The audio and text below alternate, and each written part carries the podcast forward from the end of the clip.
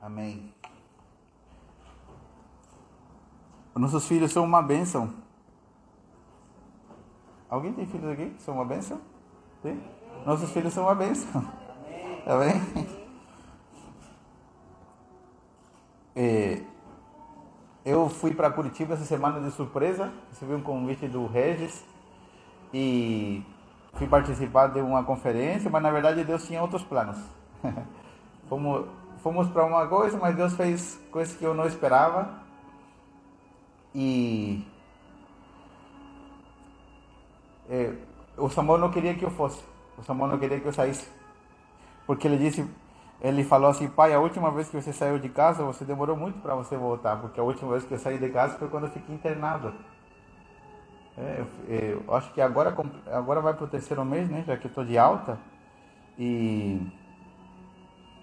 a última vez que eu saí, eu fiquei internado muitos dias. Daí ele começou a chorar. A gente não entendia porque ele estava chorando, né, amor? Mas ele estava chorando porque ele achou que eu iria ficar também muitos dias de novo. Né? Chorou um monte. Não entendia que, que eu ia e voltava. Por que eu estou contando isso? Porque quando nós temos filhos, Deus nos fala de uma forma diferente como quando nós não tínhamos filhos. E as verdades do Evangelho se fazem mais reais e mais profundas ainda sobre nós. E Deus quer produzir, produzir em nós. Vou te falar uma coisa muito sincera nessa manhã, antes de entrar na palavra. Se você não sente saudade do seu Pai eterno, você ainda vive uma vida religiosa e provavelmente você não nasceu de novo.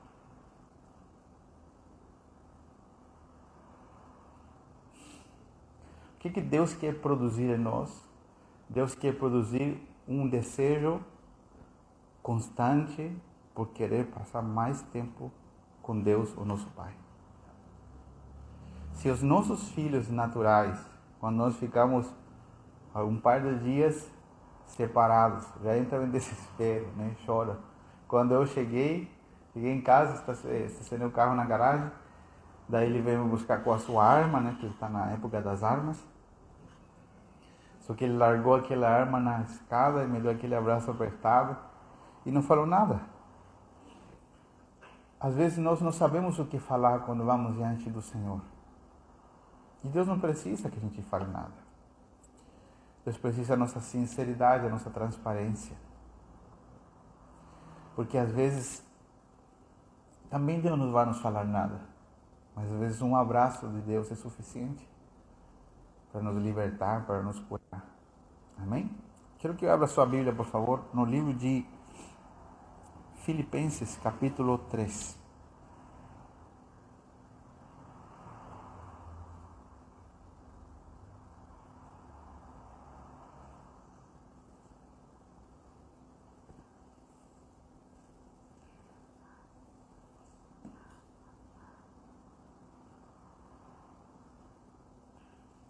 Filipenses capítulo 3.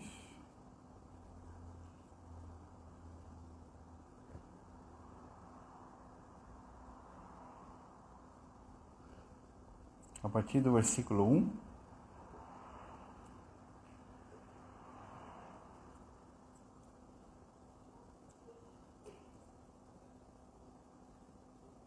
Tudo certo? Na versão certa aqui. Agora sim. Por fim, meus irmãos, alegrem-se no Senhor. Nunca me canso de dizer-lhes estas coisas, que eu faço para protegê-los. Cuidado com os cães. Ele não está falando de cachorros de verdade, tá? Está falando de pessoas aqui. A Bíblia usa essas expressões pesadas por conta da, da forma que essas pessoas tinham de viver, se comportar, tá? Aqueles que praticam o mal e os mutiladores que exigem a circuncisão. Pois nós que adoramos por meio do Espírito de Deus somos os verdadeiros circuncidados. Nos alegramos que Cristo Jesus fez por nós.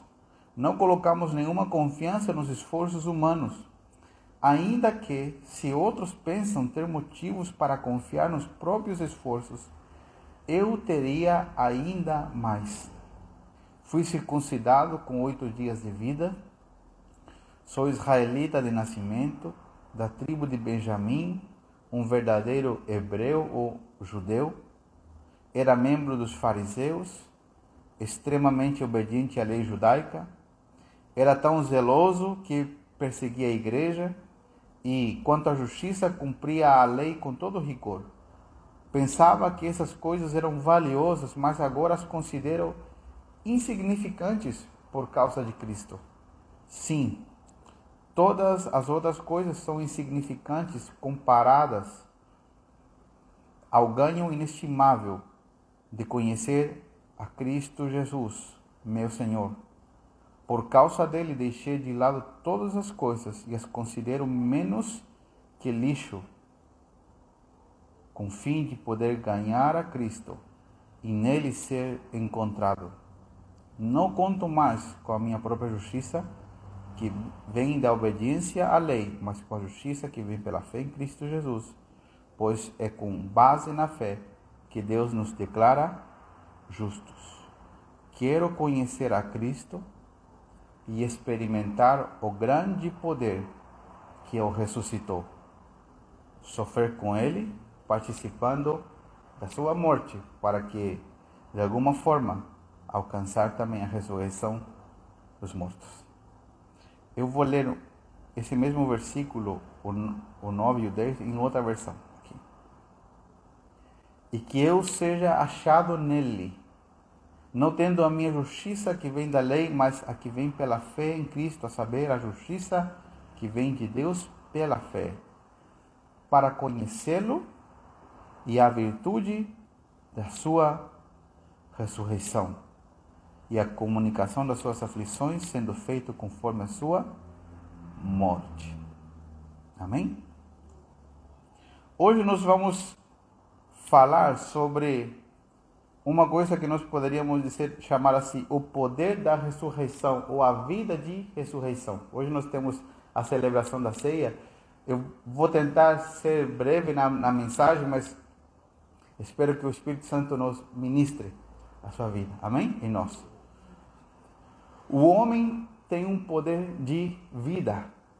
A Bíblia diz que quando nós, quando o ser humano foi criado, Deus lhe deu vida, mas não somente uma vida física. Nós temos o que poderíamos entender pela Bíblia três tipos de vida: a vida biológica ou a vida humana, né, pela qual nós estamos respirando, tem sangue eh, se mexendo no nosso organismo, nosso coração está funcionando, os nossos pulmões, nossos rins, né? Quando um órgão para de funcionar, há uma complicação interna no nosso corpo, quando a gente pega uma enfermidade, um vírus, é, qualquer coisa, nossa vida física, nossa vida biológica entra em problemas. Nós também temos uma vida emocional, que a Bíblia chama vida psique, a vida da mente ou a vida da alma, onde estão as nossas emoções. É por isso que você vai no psiquiatra e no psicólogo. Oi? Você está aqui? Por isso que as pessoas procuram terapias porque tem uma vida separada da vida do corpo. Tem uma vida física, biológica. Por exemplo, se eu estou com. É, fiz muito exercício, fiz alguma força fora do comum e estou com dor muscular, o que, que eu vou tomar? Um, um medicamento, certo? Relaxante muscular, né? Não sei, um anti-inflamatório. Não estou receitando remédio aqui, tá? Por favor. Você vai tomar um medicamento para o corpo, porque o que está complicado é a vida física, certo? Se você teve um, um conflito e você está afetado emocionalmente, adianta tomar um remédio para a vida física? Não, porque o que está afetado é a vida emocional, certo? Ou a Bíblia chama da vida psique, ou a vida da alma, né? que conecta nossas emoções e os nossos pensamentos. Quantos já passaram que você pensou uma coisa imaginou uma coisa que não era real? E você começou a se sentir mal por aquilo que você estava imaginando ou pensando? Quantos já passaram por isso? Né? Que a nossa mente conecta com as nossas emoções. E depois, se isso perdura por muito tempo, o que começou na mente, foi para as emoções, pode também ir para o corpo. As doenças psicossomáticas, né, que chama, né? Temos médicos aqui, então podem, né, confirmar, ok? Então o que acontece? A doença psicossomática, ela começou na mente, nas emoções, mas depois foi para o corpo. Então nós temos a vida biológica, temos a vida da alma, a vida das emoções, e também a Bíblia diz que o homem tinha a principal vida de todas, que era a vida do Espírito, ou a vida de Deus. Que era uma vida invisível, mas era a vida que conectava Adão ao seu Criador. Conectava Adão à sua fonte de origem. A Bíblia diz que havia uma condição para que Adão mantivesse essa vida. Quais são as condições para que nós mantenhamos, por exemplo, a nossa vida física saudável? Fazer exercício. O que mais? Se alimentar bem. Né? Então, se eu quero manter a minha vida física por muito tempo, eu tenho que tomar algumas regras. Eu não posso atravessar certas barreiras. Vocês concordam comigo? Ok. Para eu manter a minha vida emocional estável, também preciso manter certos protocolos. Agora, havia uma regra para que o homem mantivesse a vida dele no Espírito, a vida de Deus. E essa regra era que o homem obedecesse o que Deus tinha pedido para ele. O homem desobedeceu conscientemente e essa vida que o homem tinha, a vida de Deus, a vida espiritual, ela foi cortada. O homem morreu espiritualmente e passou a viver somente com a vida emocional e a vida física. Então, desde o início da criação até hoje, o problema do homem é um problema de vida. A Bíblia diz que o pecado, ele produz morte. O ser humano não foi criado para morrer originalmente. Por isso nós temos tantas dificuldades. Todos, todos nós temos tanta dificuldade com a morte. Com a nossa morte, que um dia vai acontecer, e com a partida de pessoas próximas. Por mais que a pessoa esteja, às vezes, num leito de hospital, passando por uma doença, que todo mundo espera que haja uma partida, quando isso acontece, há uma bagunça interior e, e todos nós temos um problema. Por quê? Porque o nós, originalmente, não fomos preparados para morrer. O homem foi feito para viver eternamente com Deus, mas a morte entrou por causa do pecado. O pecado trouxe a morte. A Bíblia diz que a causa do, eh, perdão, o, o salário do pecado, o resultado do pecado é a morte. Mas o presente gratuito de Deus é a vida eterna. Ok? Necessariamente, para que exista a ressurreição, tem que haver morte. Você concorda comigo? Para que haja a ressurreição, tem que haver morte. A Bíblia diz, nós vamos descobrir isso aqui em vários textos bíblicos, que o propósito de Deus é nos ressuscitar. O propósito de Deus é nos dar uma nova vida. Mas se nós estávamos mortos na nossa vida interior, alguém precisava passar pela mesma situação que nós, experimentar essa morte, ressuscitar com uma vida que tenha poder sobre a morte e compartilhar essa vida com a gente. Amém? Vou tentar falar em código aqui para o Instagram não derrubar a nossa live. Tem um vírus que está circulando aí, todo mundo sabe, certo? Não vou falar nomes. Né? Tem um vírus que está rolando aí. Algumas pessoas aqui já pegaram esse vírus. Quem já pegou esse vírus aí, nesse processo? Alguns passamos um pouco pior que outros, né? Um pouco pior que outros. E tem uma forma que eles, tão, que eles tratam, né? O que, que eles fazem? Eles pegam sangue de pessoas que tiveram esse vírus e colocam no corpo de quem não tem o vírus. Porque quem já experimentou ali tem a capacidade de vencer, certo? Isso não serve para todos. Os médicos que decidem quando fazem isso, tá? Por que, que estou falando isso? Porque aquele que já pegou o vírus, ele, o, o corpo desenvolveu o poder de vencer o vírus ali. E eles pegam isso e compartilham com aquele que está sendo atacado por esse vírus agora e, em alguns casos, tem uma boa recuperação. Por que estou comentando isso? Quem estava carente da vida de Deus era o ser humano. Nós estávamos mortos. E essa vida eh, eliminada que nós tínhamos nos levava a sermos governados pelas, pela, pela vida das nossas emoções, pela nossa carnalidade. E a cada dia mais nos afastamos mais de Deus. Mas a Bíblia diz que Jesus veio ao mundo, se entregou por nós, morreu a nossa morte, venceu a morte e foi ressuscitado dentre os mortos. E Jesus agora carrega uma vida com anticorpos espirituais. Não sei se estou me explicando. Quando Jesus Vou te explicar uma coisa. A Bíblia diz, conta a história que havia um homem chamado Lázaro. Quantos já ouviram falar dessa história de Lázaro? Que era um amigo de Jesus que Jesus ressuscitou. Lázaro era um homem pecador, como todo ser humano. Lázaro morreu. Jesus estava trabalhando, demorou um pouco para chegar na sua casa e no quarto dia depois de morto, Jesus apareceu e Jesus ressuscitou a Lázaro. Só que Lázaro ressuscitou com a mesma vida que ele tinha. Lázaro morreu pecador e ressuscitou pecador.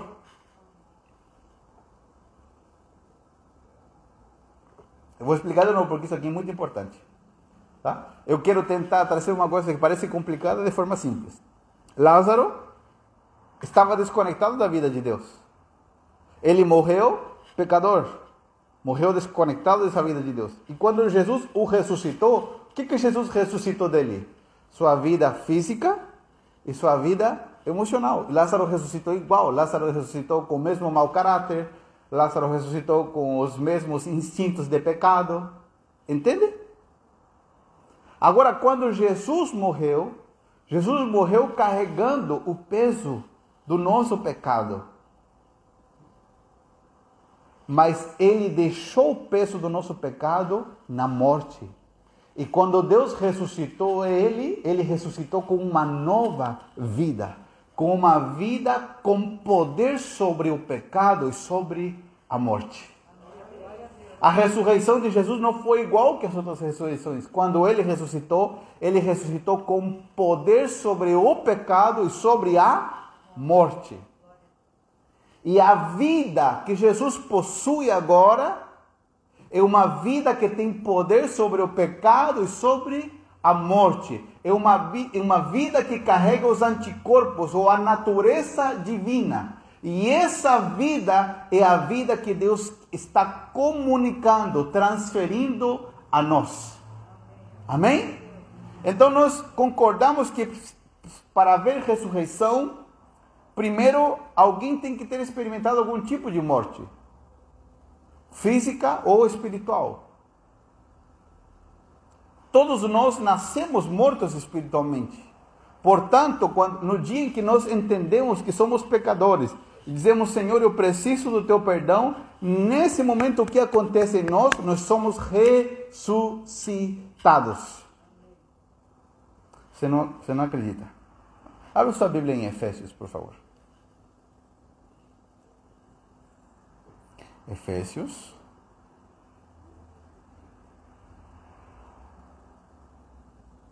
Capítulo 1.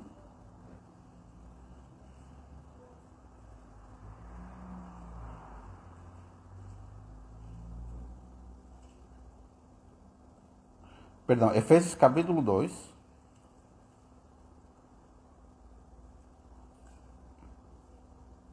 A partir do versículo 4. Efésios 2, a partir do versículo 4. Diz assim: Mas Deus é tão rico em misericórdia e nos amou tanto que, embora estivéssemos mortos por causa dos nossos pecados, Ele nos deu vida juntamente com Cristo e pela graça vocês são salvos. Olha como a Bíblia fala. A Bíblia diz que nós estávamos respirando, andando para cima e para baixo, mas na verdade estávamos mortos. A Bíblia aqui está se referindo mortos na nossa vida do espírito, na nossa vida com Deus, ok? Nós estávamos mortos por causa dos nossos pecados, mas Ele nos deu vida juntamente com Cristo. Ou seja, Deus nos dá vida através de Jesus Cristo, ok? E pela graça vocês são salvos, pois Ele nos. Quantos são bons de português aqui? Ele nos ressuscitou. Ressuscitou está no passado, presente e futuro. Vamos lá, aqui bom de português. Está no passado. Então significa que algo que já aconteceu. Ele nos ressuscitou com Cristo e nos fez sentar com Ele nos domínios celestiais, porque agora estamos em Cristo Jesus.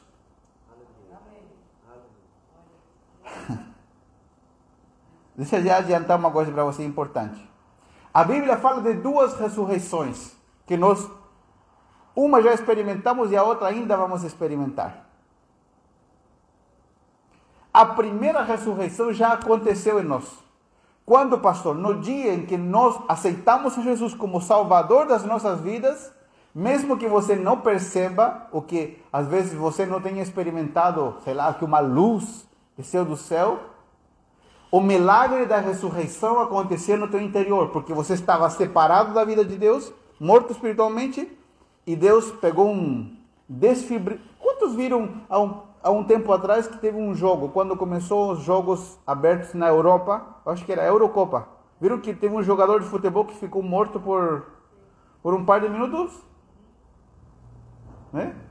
Eu estou falando disso porque eu li a declaração do médico dele, né? que diz que ele não vai poder voltar a jogar nunca mais. Porque, né? na prática, ele morreu por alguns minutos ele foi ressuscitado. Tinha um pessoal ali, né? Fazendo aquela massagem, massagem ali. E depois de muito tempo, estava aquela agonia, o rapaz ressuscitou, voltou à sua vida física. Quando nós aceitamos a Jesus, o Espírito Santo, ele desatou toda. O que acontece se a gente descasca um fio de energia da nossa casa e a gente bota a mão nos dois? O que você vai sentir? Os cabelinhos vão ficar assim, né? né? Vai fritar tudo, por quê? Porque vai dar um, vai grudar, certo? Quantos já foram em algum lugar, né? Não sei se você já passou por isso, que você foi tomar banho e a torneira do chuveiro estava com energia passando. Quantos já passaram? Quem, quem já passou por isso? É legal, né? Ainda com água, né? Porque tem uma energia passando, quando entra em contato com o nosso corpo, a gente, o nosso organismo, né, os nervos, né, se recolhe, tudo, o corpo fica retraído porque há uma energia passando. Nós estávamos mortos na nossa vida espiritual. No dia em que nós dizemos, Senhor, eu preciso de Ti, me perdoa, nesse momento o Espírito Santo é enviado com uma energia, com toda a corrente dos céus liberada sobre nós de um desfibrilador espiritual colocado no nosso espírito e a gente ressuscita para uma nova vida com Deus. A nossa vida física continua sendo a mesma, temos o mesmo corpo, temos o mesmo rostinho, mas essa vida interna de Cristo, ela se ativa e ela começa a trabalhar dentro de nós e começa a nos transformar dia após dia. Amém? Essa nova vida qual vida, pastor? Uma vida com poder de ressurreição. Não é qualquer vida, não é uma vida para me tornar um religioso mais, uma pessoa quadrada. É uma vida que tem poder sobre o pecado e sobre a morte. É uma vida de ressurreição. Por isso que quando nós celebramos a ceia, o primeiro domingo do mês, nós lembramos que um dia Cristo Jesus morreu mas ao terceiro dia ressuscitou. Ressuscitou com poder. Com poder sobre a morte, com poder sobre a enfermidade, com poder sobre o pecado, com poder sobre o nosso mau caráter.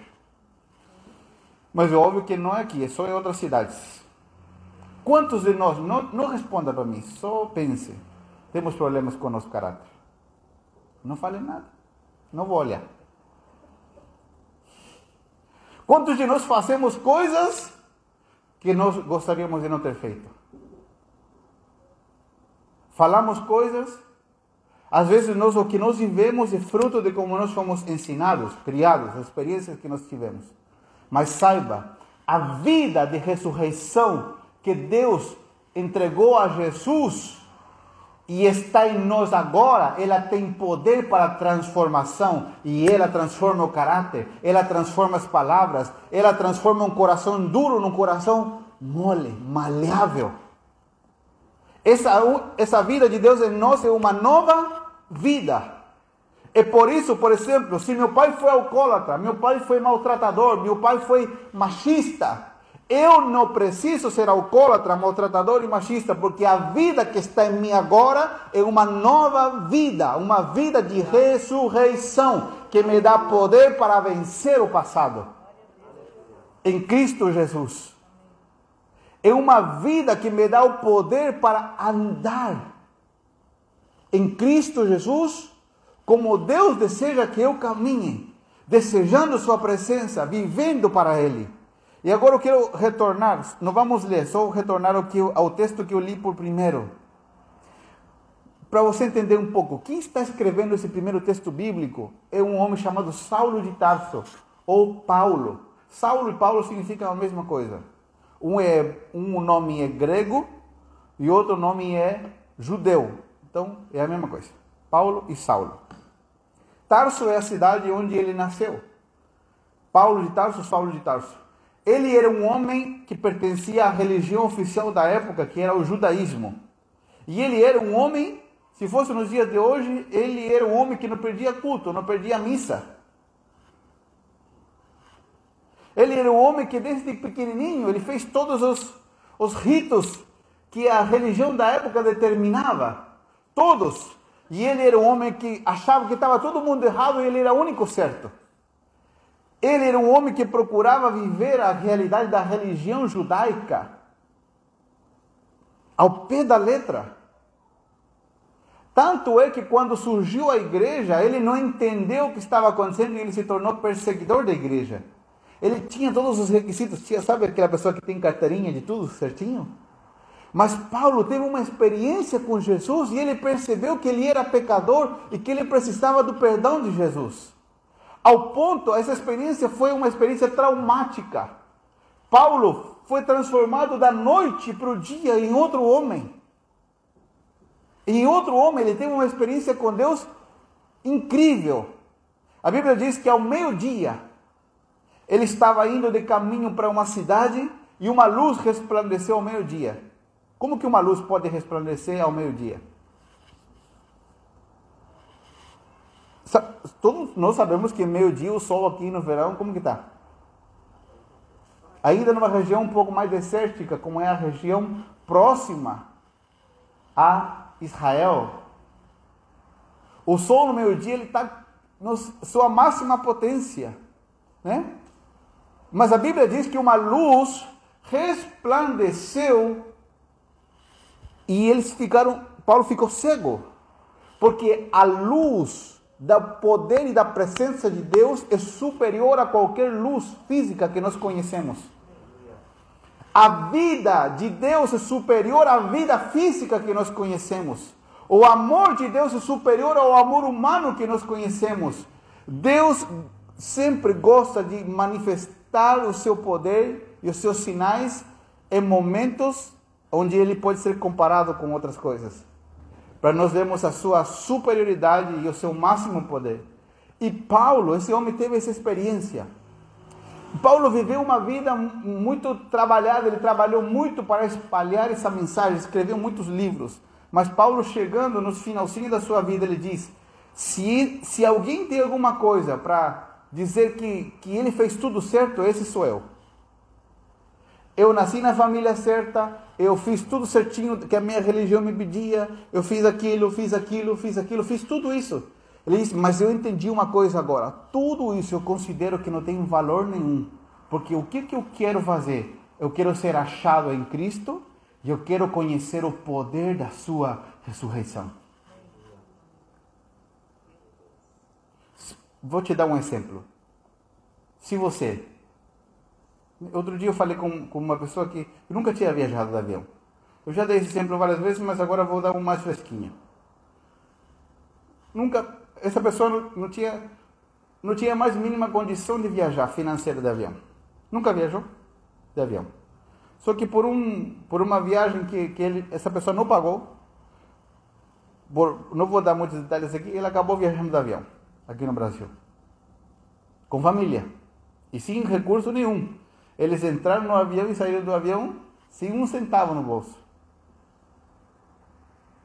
E eles estavam sentados no avião.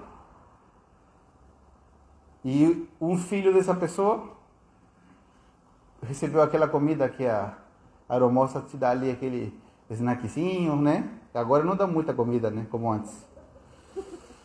Paciência, né? Antes a comida era boa, nossa vida, agora não é mais. Né? E te dá aquele refrezinho. E o pai das crianças estava desesperado.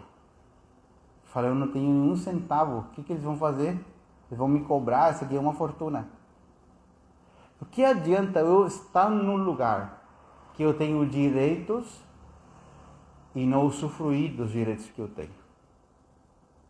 Por isso que o apóstolo Paulo diz, tudo isso que eu considerava como algo importante, agora eu considero que não vale nada. Por quê? Porque eu descobri que a vida de ressurreição que Jesus tem para mim, ela não serve de nada que ela esteja somente em mim. Eu tenho que desfrutar dela. Eu tenho que tomar posse dela e aplicar essa vida de ressurreição em cada área da minha vida. Tudo que Deus nos deu é como um grande tesouro, está dentro de nós. Mas não serve de nada que ele esteja somente dentro de nós se nós não tomamos ele, se nós não tomamos posse, se nós não usufruímos desse tesouro que está em nós. É como se, se, se teu pai te amasse tanto que deixasse um, uma caixa ou várias caixinhas com diamantes escondidas no quintal da tua casa.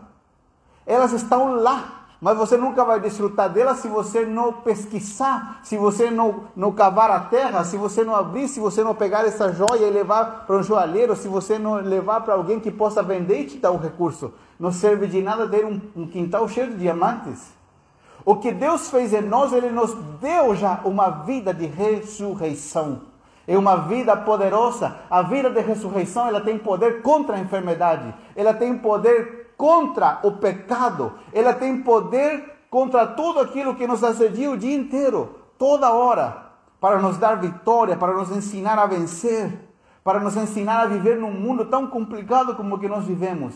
Mas não serve de nada que essa vida esteja depositada em nós e nós não tomemos posse dela. Como, qual é o primeiro passo para tudo isso? É descobrir que eu tenho essa vida. Porque muitos ainda vêm a vida com Cristo sentar num culto como esse, como um rito religioso. Mas estamos aqui não é um rito religioso, estamos aqui para descobrir através da palavra tudo que você já tem direito através da morte e ressurreição de Cristo Jesus. Amém? Segundo, essa vida de ressurreição que está em nós, ela se ativa quando nós fazemos voluntariamente morrer todo dia a natureza carnal que ainda habita em nós. Quantos viram que aqui está a cruz? Essa cruz, essa cruz simbolicamente ela, ela mostra o quê? Que um dia Jesus esteve pendurado aqui, certo? Sim ou não? Por que Jesus foi pendurado numa cruz? Para carregar com a maldição da humanidade, para carregar com o pecado da humanidade, mas ela está vazia. Sabe por que ela está vazia? Porque ela é sua agora. Eu vou repetir. Por que, que ela está vazia? Porque agora ela é sua e minha. Como assim, pastor? Sabe quem tem que ser crucificado todo dia nessa cruz? A nossa carnalidade. Nosso desejo carnal. Pastor, eu preciso me pendurar, pedir para alguém me pregar? Não todo dia nós para experimentarmos essa vida de ressurreição, devemos dizer, Senhor, hoje eu quero morrer para todo pensamento carnal, para toda ideia carnal, para tudo aquilo que me separa de Ti. Hoje eu quero crucificar isso. E eu quero experimentar essa vida de ressurreição em mim. Amém? Abra sua Bíblia no livro de Romanos, por favor. Romanos capítulo 6, versículo 5.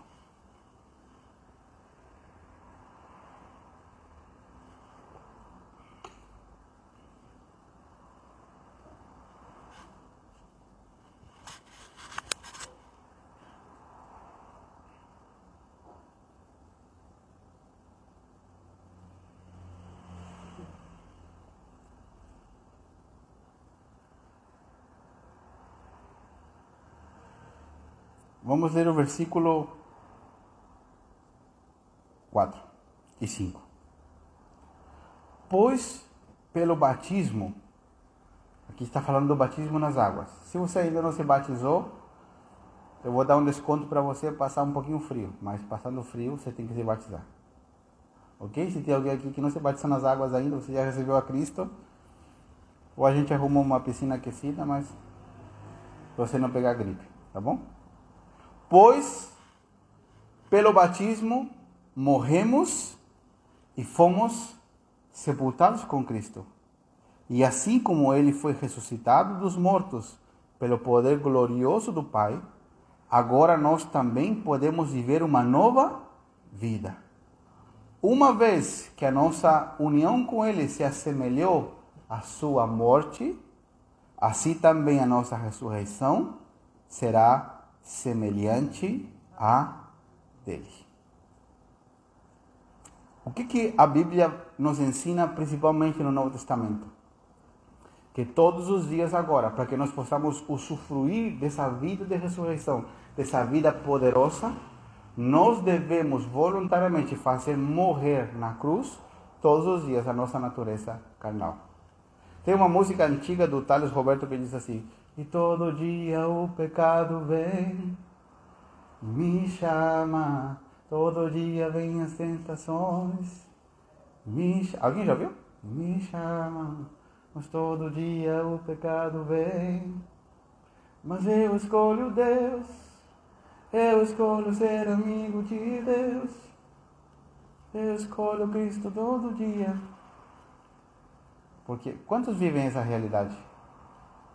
Todo dia o pecado vem e me chama. O que, que eu tenho que fazer quando o pecado vem e me chama? Levar a minha carne para a cruz. Porque se eu levo a minha carne para a cruz, naquele mesmo instante, o poder dessa vida de ressurreição se ativa sobre mim, com o poder, a capacidade para vencer o pecado. Antes de Cristo, o pecado nos dominava. E nós não tínhamos saída. Estávamos nós nunca de bico, sem saída. Hoje, Cristo está em nós. Quando o pecado vem, Deus nos aponta uma saída. Deus nos aponta um caminho através dessa vida de ressurreição. Amém? Quando estão recebendo essa palavra nessa manhã? Você acha que você precisa disso para essa semana? Ah, achei. Amém. Estou pregando na igreja certa então. Amém? 2 Coríntios capítulo 5. Quero ler mais dois textos e irmos para a ceia nessa manhã. 2 Coríntios capítulo 5, versículo 15.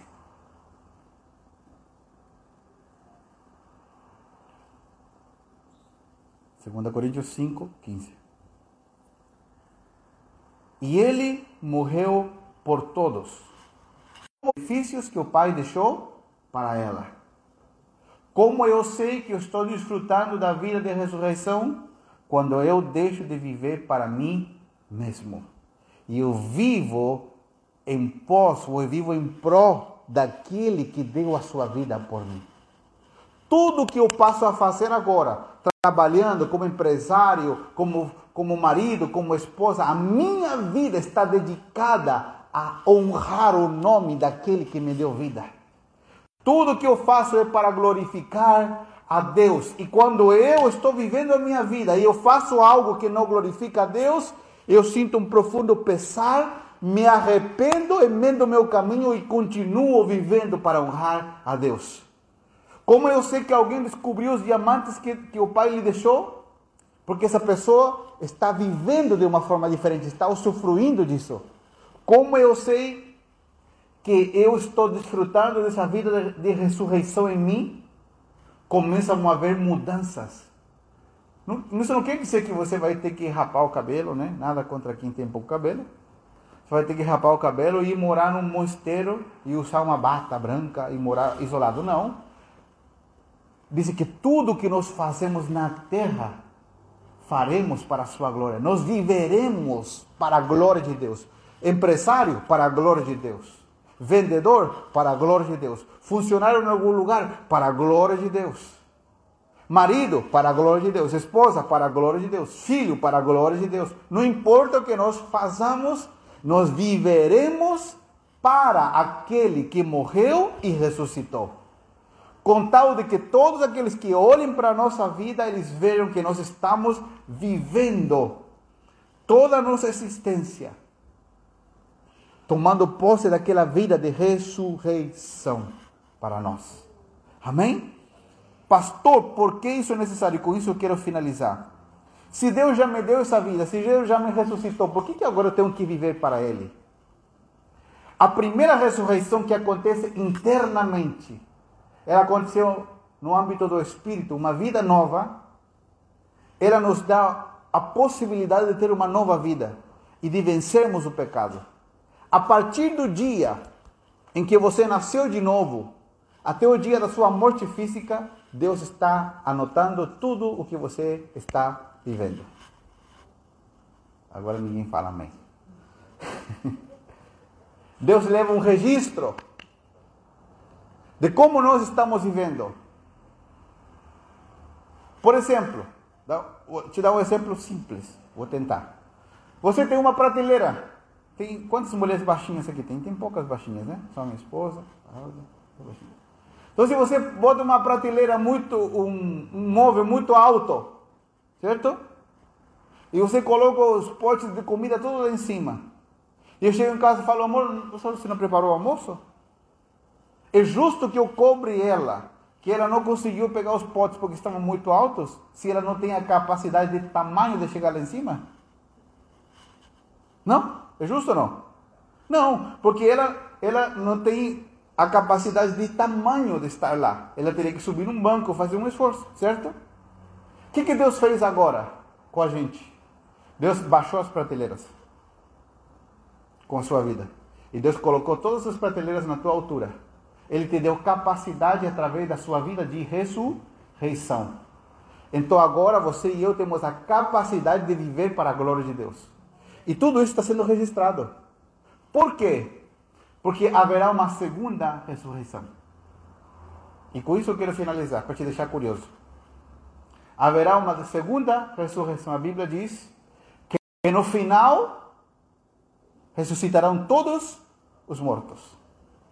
Alguns vão ressuscitar para serem condenados eternamente, e outros vamos ressuscitar, já não com esse corpo, Quantos têm dores no corpo? Às vezes. Aquele corpo não terá mais dores. Regis, não vamos usar óculos. Não vamos ter mais problemas físicos, porque a Bíblia diz que vamos ressuscitar com um corpo glorificado. Todos vão ressuscitar. Todos os que morreram na história vão ressuscitar para serem julgados. Os que não receberam a Cristo vão ressuscitar para receberem julgamento para uma condenação eterna. Mas os que recebemos a vida de Deus vamos ressuscitar para recebermos premiações ou galardões por aquilo que está anotado, que fizemos enquanto tínhamos capacidade para fazer. Então, esse é o, um dos motivos. Eu não vou entrar mais no assunto, porque é para outro dia. Por que nós temos que viver para a glória de Deus? Não desperdice seu tempo, não desperdice a sua vida, não desperdice a oportunidade. Tome posse dessa vida de ressurreição. E com isso eu prometo que eu termino. Por que, que eu estou dizendo isso? Porque eu não posso me conformar a viver a vida hoje uma vida menor que eu, que eu vivia ontem. Hoje eu tenho que amar mais a Deus. Hoje eu tenho que desejar mais a Sua presença. Hoje eu tenho que buscar obedecer mais a Deus do que obedeci ontem ou ano passado. Porque hoje eu tenho que desfrutar mais dessa vida de ressurreição. E cada mês que nós estamos, né, no que nós chamamos da mesa do Senhor, nós estamos lembrando da morte e ressurreição de Cristo através do seu sacrifício. Nós dizemos, Senhor, hoje eu quero, através desse lembrete, através desse símbolo, tomar posse dessa vida de ressurreição. Eu quero te amar mais a partir de hoje. Eu quero te servir mais a partir de hoje. Para que nós não nos conformemos em como nós vivíamos antes e nós aprendamos a viver cada dia mais para a glória de Deus. Amém? Rubens e Eli, vocês me ajudam aqui, por favor?